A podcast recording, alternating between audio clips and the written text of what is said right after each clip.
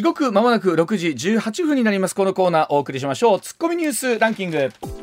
時事問題から芸能スポーツまで突っ込まずにはいられない注目ニュースを独自ランキングでご紹介します、はい、ランキングをご紹介する前にまずはスポーツの話題です、はい、プロ野球阪神は巨人に4対1で勝利し開幕から4カード連続の負け越しなしで、ヤクルトと同率首位に立ちました、うん、あの不調の佐藤選手に代わってですね入ってきた渡辺選手がもういきなりですねホームランを打つはえファインプレーヤーということなんで、うん、これは佐藤選手もなかなか うかうかしてられないなっていうところあるでしょうし、まあ、それだけ選手層がねまたまた厚み出てきたということですから楽しみですよね。はい、はい、続いて今日14日に行われるロッテ対オリックスでロッテは佐々木朗希選手、うん、オリックスは山本由伸選手が先発すると発表されました、うん、WBC で活躍した両投手が投げ合うのはこれが初めてです。本当夢のある対決ですよね、うん、あと何でしょう。この2人が日本の野球界でプレーしている間にこうやって投げ合うというのを見られるのはあと何年間かなとかも思っちゃったりもしますね。はい。続いてニュースランキング参ります。まずは第5位です気象庁は13日全国11カ所の黄砂の観測地点のうち那覇を除く10カ所で飛来を確認したと発表しました、はい、黄砂の飛来はピークを過ぎましたがあさって16日頃に西日本一円に再び飛来すると見られています。本当にあの視界が悪かったのもありますし、あのお車とかね、えー、かなりもドロドロになってる方っていうのはいらっしゃるでしょうし、あとあの明日とかから雨降ってくる予報あるじゃないですか、はい、そうなったらますますちょっとね気持ち悪いですもんね、はい、はい、続いて第4位です。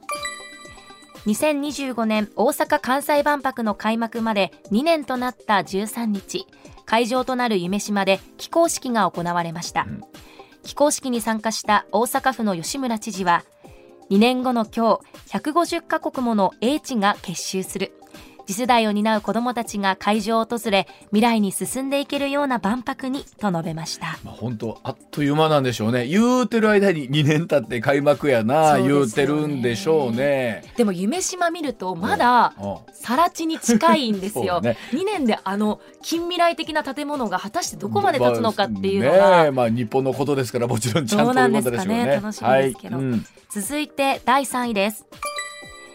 G7 主要7カ国の財務大臣中央銀行総裁会議がアメリカ・ワシントンで開かれ、金融システムの安定に向けて適切な行動を取る必要があるとの共同声明を採択しました。会議には鈴木財務大臣や就任したばかりの日本銀行の上田新総裁が出席し、日本が議長国を務めました、ね、あのいよいよこういったところで世界の金融をどういうふうに安定させていくかということなんですけど、うん、あのね、IMF とかの見立てを見るとね今年全体的に経済が失速するんじゃないかという見立てもあったりしますので、まあ、本当こういった人たちの舵取りで変わることもありますからね。はい、続いて第2位は沖縄県の宮古島周辺で陸上自衛隊のヘリコプターが行方不明になった事故で現場周辺海域を捜索したところ13日夜に伊良部島の北側の海底でヘリの機体とみられる物体が見つかりました。隊員らしき姿もあるといい防衛省は水中カメラを使うなどして確認作業を進めています。あの実はいろんなこう部品とかがこの海域あたりで、はい、あのいろいろと見つかってはいたんですがこの本体がね、はい、なかなか見つからなかったということなんですけれども、まあ、一体本当どんなふうになっているのかどうやってまだ引き上げていることができるのかということですよね。はい、続いて1位は政府は13日朝北朝鮮が日本海へ向けて発射した弾道ミサイルについて一部が北海道周辺に落下するとの予測が出たため J アラートが発令されましたが飛来は確認されずおよそ20分後に訂正しました。岸田総理大臣は国民の安全確保を最優先にする観点から発出した、うん。J アラートの役割を考えれば適切だったと述べました、まあ、ちょうどあのこの番組で歌のない歌謡曲をやってる7時30分頃にね、はい、この J アラートが出たんですけれども我々もあの、ね、それをお伝えしながらということなんですがただまあこの J アラートもど運用していく過程でね、まあ、どういったところまで修正していくかということになってくるし特にほら前田さん北海道の出身ですから、はい、出たらねやっぱり心配しますし万一の事態に備えてっていうのはとても大切なことだと思いますし、はい、まあ、今後さらにこう精度を上げた運用がどんなふうになっていくのかというところだとと思います。ではコマーシャルの後石田英さんの登場です。上泉雄一のエーナーではあなたのメッセージをお待ちしています。ニュースについて言いたいことはもちろん暮らしの中で感じたいろんなことぜひ送ってください。メール uwa.mbs1179.com ツイッターではハッシュタグエーナーをつけてつぶやいてください時刻六時二十四分回りました。ここからは石田英二さんでございます。石田さんおはようございます。はい、おはようございます。はい、今日もどうぞよろしくお願いします。まずはこちらです。目標変更の可能性が出てきました。札幌オリンピックの招致2034年大会検討案が浮上でございます。9日に行われました札幌市長選挙で冬季オリンピック・パラリンピック招致を目指してきました秋元克弘さんが3回目の当選を果たしました。秋元市長は会見で当選したことで招致に賛同を得られたわけではないといたしました。選挙でも争点となっていた2030年の冬季オリンピック・パラリンピックの招致についてはここに来て2034年大会に目標を変更する可能性がにわかに浮上しているということなんですね。国際オリンピック委員会が早くから運営能力に太鼓判をして相思相愛と呼ばれた招致活動さあ一体どんなことが起こってるんでしょうか？石田さんお願いします、えー、本当なら、うん、えー、去年の12月に決まってるはずなんですね。石田さん言ってましたもんね、ほぼもほぼというか僕ら決まってたと。だって、うん、だって3分の1が1分の1になってんからそれはこれしかないやん、はい。うん、えどうなんですかね前田さん。あの、北海道の人ってなんかこうあまたオリンピックやんのみたいな話はあんの？お父さんの話いやあんまりしないです。ね私個人的にはやっぱりこの汚職があったのでそうなんですよ。なんかまたこの北海道の経済がはちゃめちゃになるのがちょっと怖いなっていう。だからいわゆるあの汚職っていうかネットの人らってうまいこと言うね言葉のね、うん、あの言語感覚すごいじゃん。あの人ら抗菌チューチュー言うてるからね。抗菌チューチュー。だからまあお食とか談合も含めて抗菌チューチュー。あのはい。もう高橋洋一先生も月曜日に抗菌チューチューグビグビガブガブ。なんかそのなんかあのななんか金額によってその表現が変わる。なるほどあたチューチューちゃうな。だいぶ言ってるなこれな。これでまあそういうことがあったんでえまあもう諦めはしゃあないやろうと思っとったら諦めてへんね。4年後に持って公開話になってるというねこれそれこそ僕らもね北海道取材行かしてもらって、うん、北海道って本当広いなと、うん、もう。札幌とやっぱりその前田さんが住んでた実家がある別海道東の方ではだいぶ北海道でも違うよ。違うでしょ？でそれでもやっぱり広く北海道って言われると地元意識は、そうですね。多分この札幌でオリンピックが開かれるってなると、私の別会長からも多くの人が訪れます、道民意識はやっぱりあるので、ね、そういう移動は生まれると思います、別会はスケート強いしな。はいそうですね、ね、地元の方が出られるかもしれない。一方でどうなのかな？例えばオリンピックに来てる人が、はい、えーと別会長も行ってみようかってな なるっちゃなりますか？まあ、寒い時期やからまあ。どうなるそそんな夏みたいに簡単に動かれへんけどけど、まあ、せっかく北海道来たんだったら、まあ、別会に限らずね、北海道の観光しようはあるっちゃあるんでしょうね。それは熱気ハンド言ってほしいから。熱気ハンド。そうそう、我々としてみればね。まあまあ、ほんでね、はいはい、あの、秋元さん、えー、札幌市長の秋元さん、これ3戦目なんですけども、はい。うん、えー、まあ、今回は、もっと楽勝だと思ったわけですよ。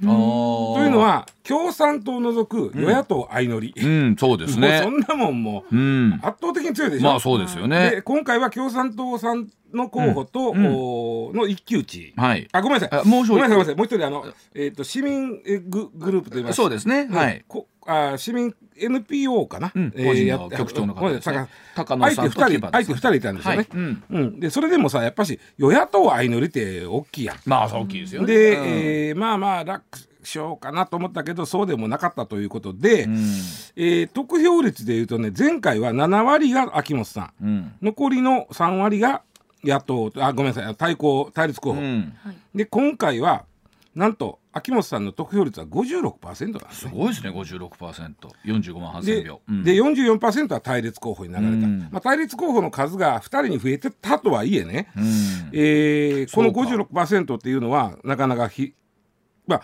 だから本人は、うん、その逆にこれで、えー、札幌オリンピック招致が信任されたとは逆に言えなくなっちゃった確かに秋元さん45万票ですけど、うん、お二人高野さん木端さんを合わせると36万 ,6 万になるとそうなんです。まあなかなかですよねかなり迫られてるんですよ。そうですよね、うん、でまあ投票率も下がってたしね、うん、えー、でまあそんな中ではまあそれはこれで信任を得たなんて言うとまたものすごい何を言うとなるんで逆にその。えー、まあちょっと今後ちょっと市議会とか関係機関とちょっと相談して34年を目指すのかどうかということも含めて、いう話になったわけですわな。なでこれ実は選挙期間中に、うん。うん出口調査ってありますよ、選挙行くと、もう出口でね、はいはい、えー、今はあの聞きません、なんかこう iPad みたいな渡されて。だから言うとやっぱり言いたくないっていう人もあるんで。あこれにあの iPad で自分であの、ピッピッてやってくださいと。ねアンケート。でその時に、同時に、うえ共同通信さんなんかが、こう招致に賛成か反対か聞いたわけですよ。でこれはあ共同通信が聞くと賛成35反対60。あ反対 60?60。60はあ。で、えー、朝日新聞さんは、うん、えー、その期間中ですけど出口じゃなくて、うん、期間中に聞いてるんですけどこれも反対の方が多かった。で,、うん。でそうなると、はいはい。まあ、あのまあよくそのある問題があって、うん、そのこれであの俺が勝ってんから。はいはい、この問題はもう信任されたとか言うけど僕いつも言いますけど、首長さんを選ぶ選挙というのは一つの問題で選んでない、もちろんそうですいろんな観点でい。ろんな立場の人が選んでいるので、それを持ってってはおかしいわけですよ、うん、一つのことを信任されたでは全然おかしいんです。うん、というのは今回これで秋元さん通ったけど、えー、共同通信の出口調査では6割が反対してたという承知。これあのごめんなさい。札幌はでもやっぱり選挙戦の争点っていうと、大きなテーマの一つになってたのはあの野党あごめんなさい。やったよね。対立候補側は秋元さんの対立候補側は完全に、もうそれを言ってました、招致反対。あと招致反対と言いますか、まあ、招致反対とも言ってはりましたけど、うん、お住民投票で決めようよと。それなら。あなると招致してええかどうかというのを住民投票で決めようって。これがまあある種民主主義的な話なるほど、うん、でもそうなるとこの出口調査を結果見ても明らかなように、まあ、100%反対になるんで、まあ、ひっくり返るんで。嫌だったわけです。なるほどな、うん、うん、であのただ秋元さんもおやっぱりもうこの世論というかな、うん、おまあ、いわゆる公金中中があったもんやから東京オリンピックの、みんなの世論がこう反対の方にこう生きてるなというのは感覚的に分からはるわけです。はい、そそれからそのうまあもう一遍、うん、これ分からへんねんけど、うん、もう一遍意向調査しますと、はい、言うてはって、うん、この意向調査ちゅうのがまあこれ伊勢さん前も言ってましたもんね、はい、うん、ひどい話でね、うん、えー、もうこれは本当になんな俺小学生が考えてももうちょっとまともなこと考えるぞと思う もういつも言います。あの、はい、いくつか言います、はいはいはい、言うね、はい、設問が誘導型なんですよ、はい、えー、前回も、えー、去年の3月にやった、うんえーと、意向調査。なんで去年の3月にやったか言ったら、うん、えー、東京オリンピックが終わってまなくまなしなんで、うん、ちょっとまだみんなが「いやいやオリンピックモードになって 言ってる時に「やったよかったやん」とか言ってる時に、やったらちょっとムードがええんちゃうで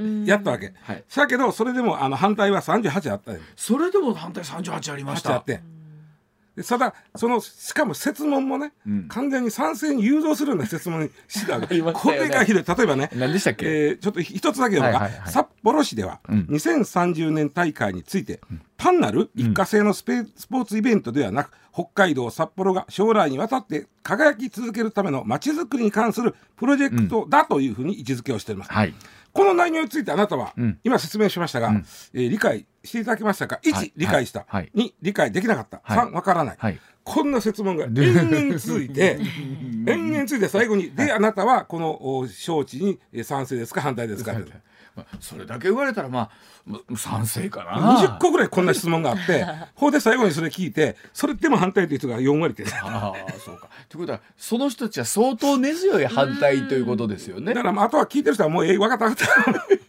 ていうなる。でこの同じようなえー、これ意向調査です世論調査ってだからさすがによう言わんわけなるほど。意向調査という言い方しててこれをもっぺんやるって言うんだけど俺もそれこそ税金の無駄遣いね。こんなこと何年やったかで。あのね本当オリンピックの招致って国際オリンピック委員会 IOC も、うん、いつも言いますけどその地元の盛り上がりっていうのは非常に大きな要素なんですよね。そうなんですよ、で、えー、公金中中までは、うん、北海道はそれなりにやっぱしいや昔72年の時盛り上がったしそうでしょうただね、うん、札幌にとって大きなのは、うん、新幹線が来るかどうかが来ることなんですけどこれはどうやったか30年よく後になるんでなりますよね、えー、それはまああってもなかったも新幹線が来るわけで。うんうんうんまあ昔のように昔はね札幌はあのオリンピックがあったから地下鉄ができたし、うん、まあそうなんですね。一つはやっぱり本当オリンピックってね、うん、その頃はあのインフラというをね、こうどういう形で整備していくかって大きなテーマでしたもんね。あの時にあの虹と雪のバラードと、はい、この番組聞いてはるぐらいの年代の方はよくご存知の「とわえもは歌ってはったんですけど、その,、タイあの歌の内容が街ができる新しい街がやで。だから72年のオリンピックの歌なんですよこれが。でそれがだからオリンピックに向けて街がどんどん整備されていったのは間違いない。で今回はそこのちょっと思いもあるんでしょう札幌の方も。でもその裏には街ができるということはまたチューチューできるなという人もいるわけです。これはねそのほらアスリート側の立場にするとね、うん、やっぱり国内日本でやるやっぱり日本中に応援してほしい、あるじゃないですか、あのやりながらこれみんないやいや言ってんのかなと思いながらやったらこうほらモチベーションもまたね。それでね、うん、あの実は今回このまあ牧本さん勝ちました、うん、でも30年はやっぱりちょっと難しいかな。34年にもっぺん考え直したらええんかなという流れの中で、うん、IOC は絶対諦めるって言うなよと。あそうだって今札幌しかないんだもん。手上げてくれないんですよね。もうだからほんでその問題が出てきて、うん、そもそも30年に手上げたのは3つあったんです。うん、あのカナダのバンクーバー、アメリカのソロクレソロクレイトシティ、でバンクーバーに関しては 去年の10月に、まあ地元の州が、あの招致しないと。じゃあ招致活動は支持しないと言うたんで、ついえたわけです。これね、はい、あのオリンピックと万博の違いっていうのがあって、うん、大阪万博東京オリンピック言ってますけど、オリンピックは東京オリンピックでいいんです。東京が招致するんです、はいはい、でも万博は日本万博なんです、うんうん、大阪でやるけど、うん、国のイベントなんです、はいはい、で東京オリンピックは東京のイベントっていうことなんで、まあ、国挙げてややりますからね、はいはい、それでいうとあのバンクーバーも一応あのカナダも押すけどとオリンピックというのは地元がやるもんなんで、うん、その地元の州政府が、うん、いや嫌やな言い出したら、まあ、無理なわけです。はい、でもう一つアメリカのソルクソルトレイクシティ、はい、ここは手挙げてた、うん、ところが最初にうち30年やめて34年にしますわって言った。この理由はおそらく、えー、2028年つまり30年やとその2年前にロサンゼルスオリンピックが夏にやるわけ、はいはい、アメリカで、うん夏やった2年後に冬というのはちょっと詰まりすぎやなと。なるほど。いろいろあの、うん、ものも作らなあかんし、えまあ盛り上がるんなら、ちょっと間置いた方が、同じお金かけんのやったら、2年後より6年後の方が、あの有効なお金の使い方がもちろんそうでしょ、分かるでしょ、うん、ということであやっぱり30年やめて34年にしますわと言うたのがソルトレイクシティで、うん、34年に関してはソルトレイクシティがまあこれほぼ決まっとるんですわ。あ。あそうなんですだって今ねオリンピック、冬季オリンピックは手上げるとこないから、はい、お金かかりすぎるんです、うん、あの夏に比べて金かかりすぎる、はあ、そのその割にあのまあ悪いけど競技によってはもう一つ盛り上がりにかけるとこがあって、これではどうするんですか？でもまあ日本なり札幌が手上げるとするじゃないですか、うん、34年、うんうん、でとなったら今度はソルトレイクシティと、うん、えっ、ー、とまた投票になるわけですよね。でもね、うん、ソルソルトレイクシティが34年30年から34年にした理由っていうのが、うんうん、28年に夏のオリンピックがあって、その2年後はいくらなんでも近いよねと思ったから、え6年先の34年にした、逆に言うとそれぐらいのうん、あの、はい、言ったら障壁なわけです、はい、近すぎるってそれたら問題ない。これほな仮に札幌が34年に手挙げるとなると、うん、30年はどこでやるんですか？そこ。だから IOC は絶対お前ら言うなよとそんなことって言ってるわけつまり IOC としてはぜひ札幌さん降りないでよってことですか？ないんだもん。ほんださ何？この見たら30年なし？そんなわけはないでしょ？まあだからそれは施設備が残ってるとこで、うん、えー、まあ例えばまあ、中国なんかは手挙げるまあ、うちやってもよって言うかもしれんし。よくありますよね。代替案としてここにが上がってるとか。ていうかねさっき言った東京オリンピックってそのお金かかりすぎるんですよ。うん、でそれに対してスポンサーをだからこう費用対効果でいうと夏の方がええかなと思ってるとこがあって、えー、まあまあ一部のね競技はそれはまあ東京オリンピックでもすごい費用対効果あんねんけども、でいうとそこに文句なくついてくれるのって中国のスポンサーぐらいなんですよ今。はあ。うん、なるほど。そやからそういう意味では北京がやる言うたら、すっと決まるかもしれん。いやでも2030年って言うても、うん、すぐですしまあ言うてもなんちゅうねその準備のこと考えたらさ、うん、ですよね。うん、そうそうそうそう。だから最近やったとこで言ったら今急に出てくるのは中国かなと思うんだけどそうですねでええんちゃうもうそうやってだからだから2026を一回挟みますよねだから26はもうあのイタリアなんイタリアでしょ？これ決まってこれ決まってるでしょ、うんうんうん。でその次30でしょ、30うん。で26の時には、ん。もう当たり前ですけど30のとこの人は行ってそうねあのやってるじゃないですか。次うちですよそういうのややるでしょ？ややらないかどっちにしても、もうこれはねいつ決まるんですか？30年。それがだからうだうだ 言ってるけどあもう言うたかてもうそれは言うたかてあんた今年ぐらいには決めとかいやまあそうでしょうね。だって作るんやで。いや物物も物をね。うん。っていうことは何これ流れで言うと、ん。え30年札幌の可能性僕ははないと思う。ない？ああそうです。だって今回の選挙結果を受けてもこれはないと思う。ああそうですか。だってこんだけの人があの対立候補に入れたんやであで34は石田さんどうでっか？34はさっき言ったようにソルトレイクシティです。といやこうあの戦ってないです。ソルトレイクシティで決まりです。あじゃあなくなるかいや38がありますあ38か。38あだからひょっとしたらあの北海道であのや何が何でもやりたいなって言ってる人はもう38やと。なんかでも2030年の札幌オリンピック向けて頑張るぞと思ってスケートスキーに励んできた、そうですね。この北海道の子供らも地元の方も多いですし、ね、多いやんか。北海道ではやれへんけどどっかではやまあんねんから、まあそうです。まあそうです。別に。そうかそうか。行ったらいいまあそれはそうですけどね。なるほど。いやでも、まあ、ちょっとほんまにあの今回のこの日曜日の選挙結果を受けて、30年はほんまに厳しなったなというふうに思います。あのまあねオリンピックってそれは全員が全員もろ手を挙げてね、あの賛成するもんではもちろんないとは思いますけど、多くの人が楽しみにしてるとこ多いじゃないですか。そうそうそうこれがこうなんかネガティブなニュースになってるのが自分としてそれはほんまに僕やっぱり東京オリンピックのあの、ね。そ責任やなこれ。あれはちょっと嫌、はい。ではあ続いてでございます。こちらです。時刻6時41分になります。リニア着工をめぐりまして JR 東海とお静岡県知事が会談をいたしました。えちょっと待ってこれまた着手のめどが立っていないんですね。リニア中央新幹線の静岡県内の区間をめぐりましてえ今月就任いたしました JR 東海の丹羽信介新社長が着工を認めていない静岡県の川勝平太知事と会談をいたしました。着工の遅れですでに2027年の開業困難な見通しですが丹羽社長は早期着工への協力を求めました川勝知事工事によって影響を受ける南アルプスの自然環境と大井川水資源の保全を念頭に科学的工学的にきっちりと議論をしていくことが大切だと述べるにとどまっているということですが石田さん。この辺りも本来明るいニュースかなと僕らはねリニア着工とかっていうと、そうですね。思うんですけど。まずは東京品川から名古屋までを開業させるっていうのがは2003、あごめんなさい2027年。2027年。の予定、無理ですこれ。これ無理です無理なんですか？夢ないやん。で俺がさ、はい。この時68歳やねはい。68やったら生きてると思うから、うん。まあ、まあのいっぺん乗っとろうかと、一回乗ってみたいわね。いや僕ね一回実は実験船には乗っとこうあどうへえ。おもろいであれうん。あの500コイルを超えんねんけどね。はい。最初は当たり前やけど車輪で走っとるわけや。ん、はい。でビューッと走るうちにだんだんだんだんこう、車輪がヒューッと下に沈むはいよ、はいはい。あ上に沈むよんねうん。隠れよん。ね、そしたら車輪浮いてるわけやんか、うん。だから、はいはい。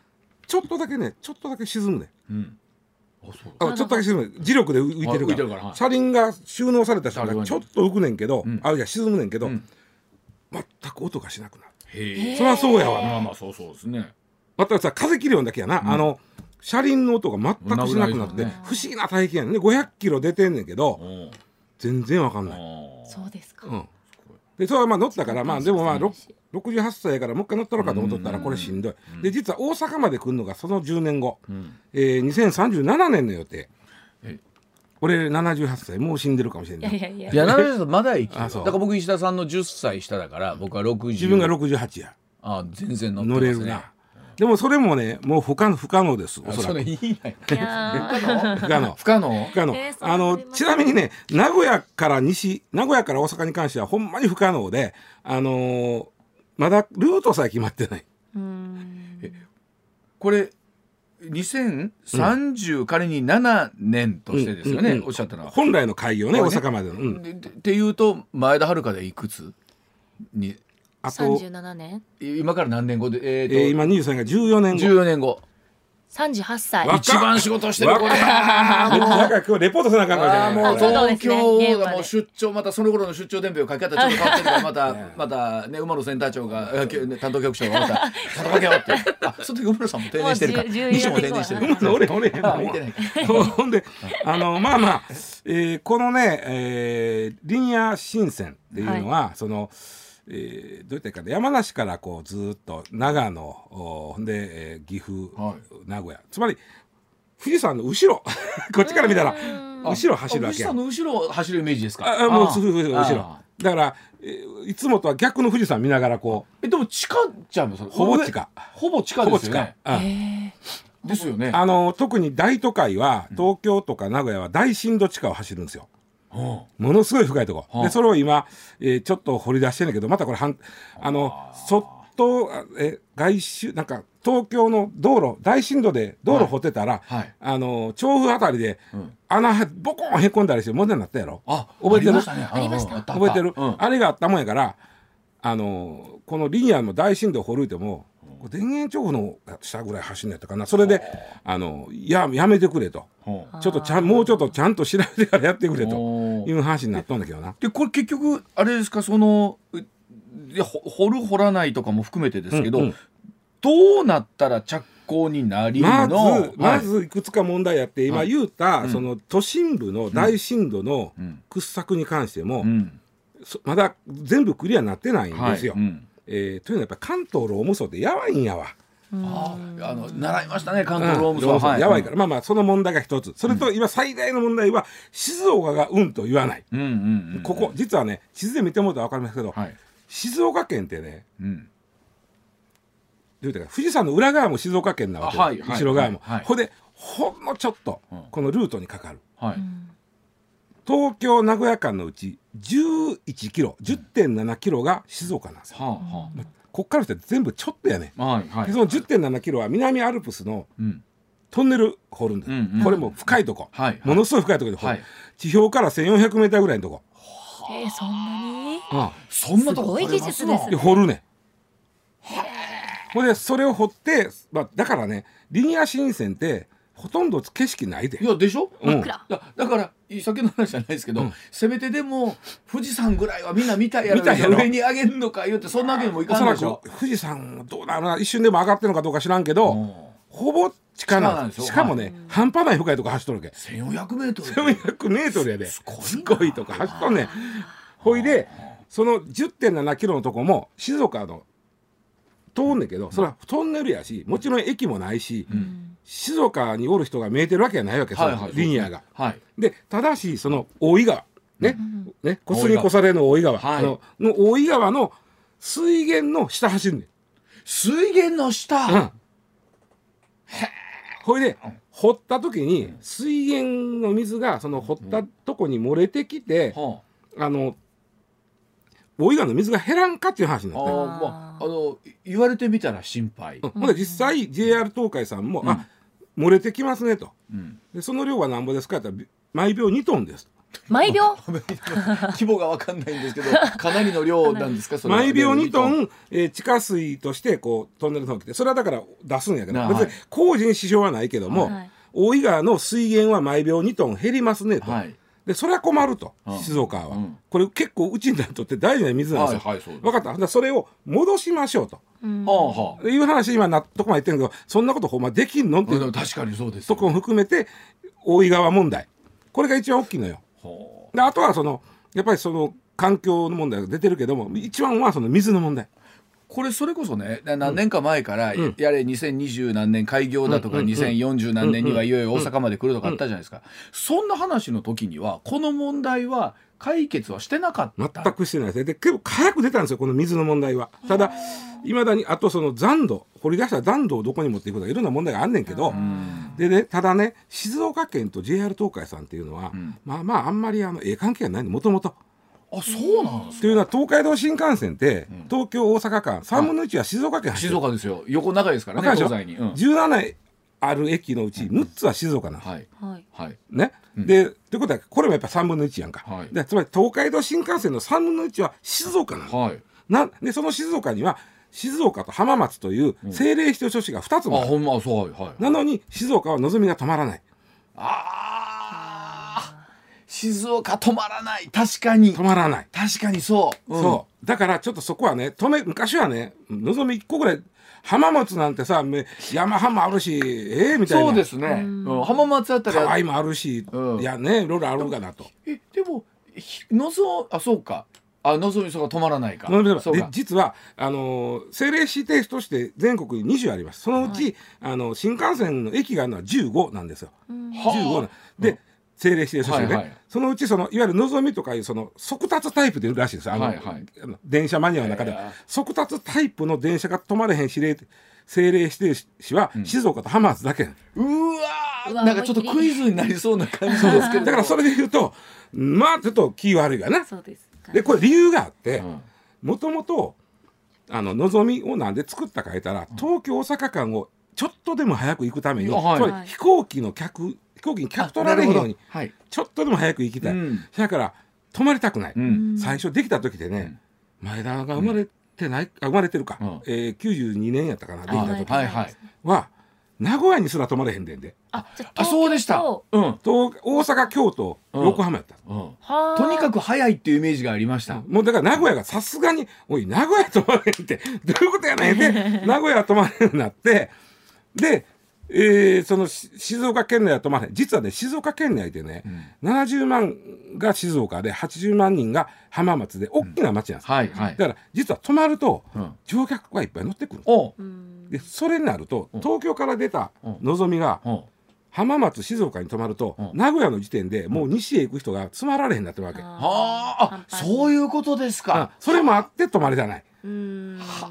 あそう。でほなあの僕わかんないですけどなんかこれはえ何静岡で泊まって、うん。の組と名古屋で泊まる便とってこう分けるわけにはいかんかったんです。かいかんかってだからもうああそれまたあののぞみがもうそういう密で動いて、うん。で光とこだまで。あはいはい。ほいでな何が言いたいか言ったらうん。リニアができたら、うん。東京大阪を早く行く、うん。えー必要のある人はリニアに乗るわけや、はい乗ります、えということはあそうか。静岡の浜松静岡は止まる可能性が出てくるわけよ、うん。うん。うん。うんだからそこはね、はい。あの静岡にとってものそないにあののリニアができることははい。あかんことではないはないずやけどもうわーこれはもめす。わかりました。ちょっとお知らせ挟んでもう少しだけ。はい、上泉雄一のエーナー MBS ラジオがお送りしています前下さんさっきのリニアのお話、なるほど整理すると、うん。もしリニアができると東京大阪ざっくりノンストップ、もうだってプ1時間ぐらいになる1わけでしょ？時間ぐらいで行く、うんうん。そうすると今度は早い人はそれに乗ればいい。早く行きたい人はね。ね。でうん。えー今度のぞみはもちろん普通にそれはまだのぞみで運行してる。まあ本数どうなんか分からへんけどだけどまあまあある、うん。そうなったらそこの分で、うん。浜松浜松静岡も止まるんじゃないかということです。そうなると、うん。というのはあのなんで止まれへんかいってさっき言ったように、うんうん。えー東京から西へ向かう列車が、うん。静岡浜松通ると、うん。名古屋伊勢のうん座る席がだいぶ減ってしまうのと時間の問題が。はいはい。それを、えー富士山の後ろを通すん。リニアが人を運んでくれるんなら、うん。その問題がなくなるから、はい。止まれるんじゃないかとはい。いうことね。ね、でそこの折り合いがまだついてないという感じっていう。このねね条件闘争にはなってないんでねこれ。ただ止まってよ止まってよということは静岡はずっと言ってて、うん。JR 東海さんいや無理ですという話はずっと続いてたから。はあ。とそれと今あ知事がおっしゃるところの環境 知事もね、うん。あの丸っぽ反対してはれへんっていうのはそこやと思うんですよね、うん。そのリニアに反対してるわけじゃないっていうのは、うん。リニアは静岡にとってはリニアそのものはうん。何にも効果ないけど、はいはい。えーリニアができることで、うん。のぞみ新幹線の効果が良くなるんちゃうかと。ね。これはあの知事が OK 言うたらこれは進む話なんですか？そうですね。うん OK そうですね。うんただまああのだから、えー知事が他府県のことまで言えないんで、あそうあそうかん。そうか。そうそうそう。で、うん。あくまでもその自分のところの水問題。水の大というところなんですね、これどうでもねそれこそこれまた工事のことを考えたらいつ、もうでもね、うん。に27年の名古屋までの開業はもうほぼ諦めましょう。あそういうことになってるんでね。わかりました、一旦7時です。さあ時刻7時になりました。続いてのニュースこちらでございます。脱コロナで需要が回復する商品が続々出ているようでございます政府の新型コロナウイルス対策でマスクの着用が原則として個人の判断に委ねられまして、えー、今月13日で1ヶ月ということになりました。そうですね、えー、マスクを外す機会が増えたことで口紅などの化粧品の販売が回復しているということですね。また日焼け止めなど外出関連の商品も好調だそうでございます、えー、調査会社インテージによりますとドラッグストアなどで3月の口紅の販売金額前の年の同じ月と比べて81%伸びたということですからすごい。ですよね、えー、またマスクを外した時に血色をよく見せるチークの売り上げも伸びているということで、まあ、逆に言うとこの辺りがすごい落ち込みやったということですよね。ねあの女性の、まあ、前田さん、俺らには分からへんかもしれんけど実はあのコロナで売れてた売れてたやつね、コロナの時に売れてた意外なものにフェイスパックがあったんよ。あフェイスパック。どういうことか言ったらマスクでか肌荒れるするから、やねんってどう実感ある？私もとっても実感あって私、うんそのフェイスマスクパックって言われるもの、あんまり好きじゃなかったんですよ、顔が濡れるから、うん、でもコロナ禍で家にいる時間が増えたんで、長時間パックできるじゃないですか。時間的な要素も結構要因になってるかなと。あれあの姿だけは絶対人に見せたくないもんね。そうですね。結構20分ぐらいつけてないといけないので時間が余裕あると男絶対分かるんだよ。分かんない。僕らたまにほら商品で、あのラジオショッピングとかでもね、あの使わせていただくことありますけど、まあ普段だったらその使うことないでその逆だからそれはまあ意外と売れてたもんがそれ例えばねあの園芸用のホースがめっちゃ売れてんてコロナの時に。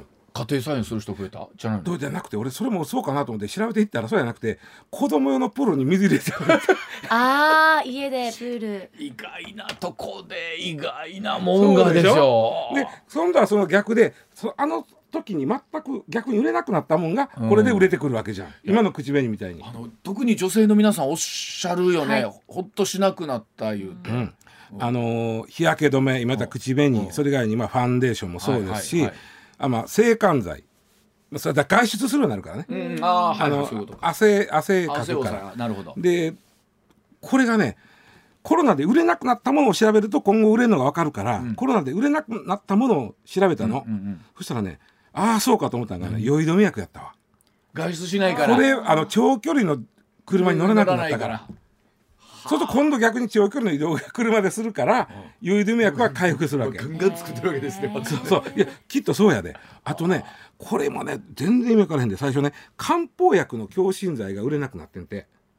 これはどういう意味で？俺一生懸命し結局これはいわゆるあの中国人の人の爆買いの一つやってんて。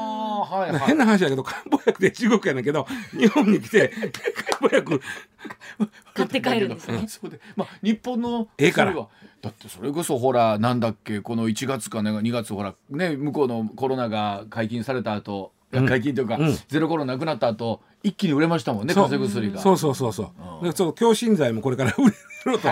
あとねあのあそうやなと忘れたなと思うのはパーティーグッズとかウェーディング関係のグッズ。あのけ結婚式もさしてはった人もそないにお呼べ人も呼べずに、ああ確かに。そのなんか風船みたいなやってはいはいはい確かに。ウェディング関係のグッズとかそうでしょうね、ね、それがまあ売れるね、まあ、まだまだはあの阪神の風船やわ。あれはもうちょっとまあもう,、もうちょっと厳しくなったらまだな、あ、そうでしょう。まあねあのよくあの自動で注入するねプシュプシュっていうができないのかとかありましたけど。口でやるからあかんのでね、あの空気入れみたいなやつで入れたらいいねんけどな。いやでもどうでしょうね。あの医者さんあとはその5類になった後ね、うん、世の中がどういうふうに変わっていくかっていうところもあります、ね。うん、僕はあの意外とゴロッと変わると思って思ってねあんまり変われんっていう人が多いけど。例えば医者さんの見立てではどういうマスク減ると思う。うん、今、まあ、今まだ花粉とかね。あ花粉があの黄砂やっぱり言うても2類、あとほんであの東京なんか増えてるでしょ？コロナの感染者、ねうんうん、であれは不思議でね、うん、感染者が増えてるということは検査してることやんか、はい、もう今検査もせいになったでしょ今。みんな、うん、まだ2類相当やねんけど検査してへんけどこれが5類になったらほんまに検査もせえへんなるわけであのもう集団感染もそういうしてても分からへんわけやそうですよね、うんだからそういう意味ではマスクも減るでもういよいよ普通の風邪みたいになってくるってくるのかなということでしょうけどもね。うんまあ、それこそ本当言ってる間にそのサミットがやってきてそうそう。ででも本当に最近街中に、はい、あの外国からの観光客のが増えたなっていう実感はすごいあります。す。れ違う時に日本語じゃないことをよく聞くね。はい。でやっぱりあの中国とかあの東南アジアの方とか含めてですけど、中国の方ここ1週間ぐらいめっちゃ増えたな。ね、うん、あの特にあの我々ほら梅田でね、はい、あると会う機会多いじゃないですか。いやそれでは本当にね最近あるよ。京橋の立ち読みも外国の人多いのよ。ああらしいですよね、うん、増えた増えた、だそうでございますが